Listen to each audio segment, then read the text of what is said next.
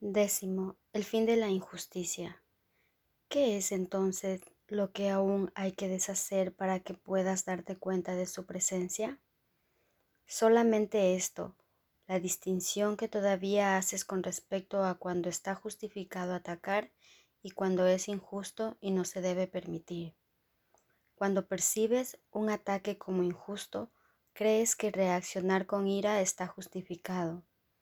Y así ves lo que es lo mismo como si fuese diferente. La confusión no es parcial, si se presenta es total. Y su presencia en la forma que sea ocultará la presencia de ellos, pues a ellos o se les conoce claramente o no se les conoce en absoluto. Una percepción confusa obstruye el conocimiento, y no es cuestión de cuán grande es la confusión o de cuánto interfiere. Su mera presencia impide la de ellos y los mantiene afuera donde no se les puede conocer. ¿Qué puede significar el hecho de que percibes algunas formas de ataque como si fuesen injusticias contra ti? Significa que tiene que haber otras que tú consideras justas, pues de otro modo, ¿cómo se podrían juzgar algunas como injustas?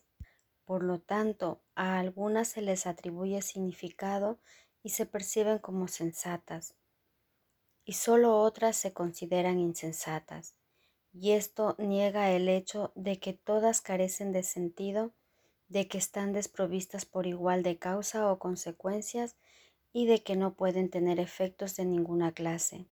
Su presencia se nubla con cualquier velo que se interponga entre su radiante inocencia y tu conciencia de que dicha inocencia es la tuya propia y de que le pertenece por igual a toda cosa viviente junto contigo. Dios no pone límites, y lo que tiene límites no puede ser el cielo, por lo tanto tiene que ser el infierno. La injusticia y el ataque son el mismo error y están tan estrechamente vinculados que donde uno se percibe, el otro se ve también. Tú no puedes ser tratado injustamente, la creencia de que puedes serlo es solo otra forma de la idea de que es otro y no tú quien te está privando de algo. La proyección de la causa del sacrificio es la raíz de todo lo que percibes como injusto y no como tu justo merecido. Sin embargo, eres tú quien se exige esto a sí mismo, cometiendo así una profunda injusticia contra el Hijo de Dios.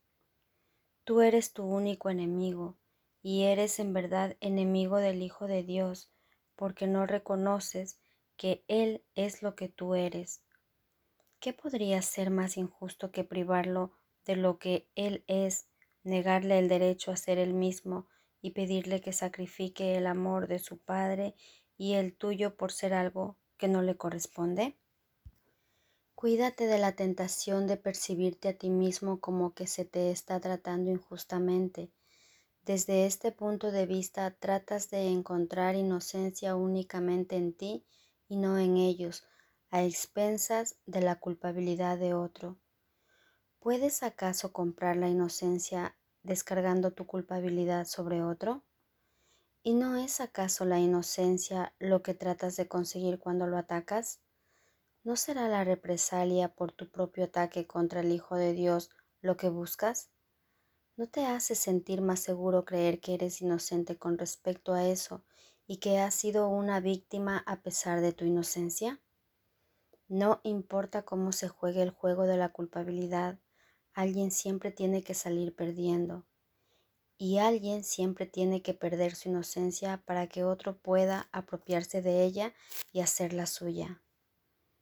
¿Crees que tu hermano es injusto contigo porque crees que uno de vosotros tiene que ser injusto para que el otro pueda ser inocente?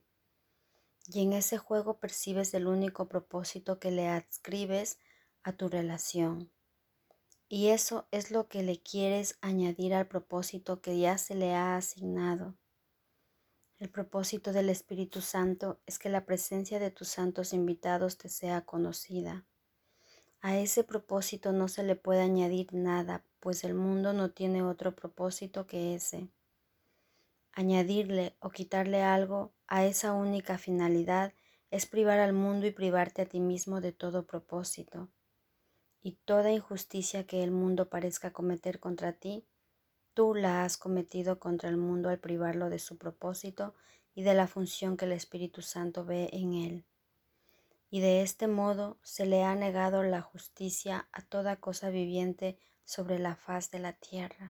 No puedes ni siquiera imaginarte los efectos que esa injusticia tiene sobre ti que juzgas injustamente y que ves tal como has juzgado.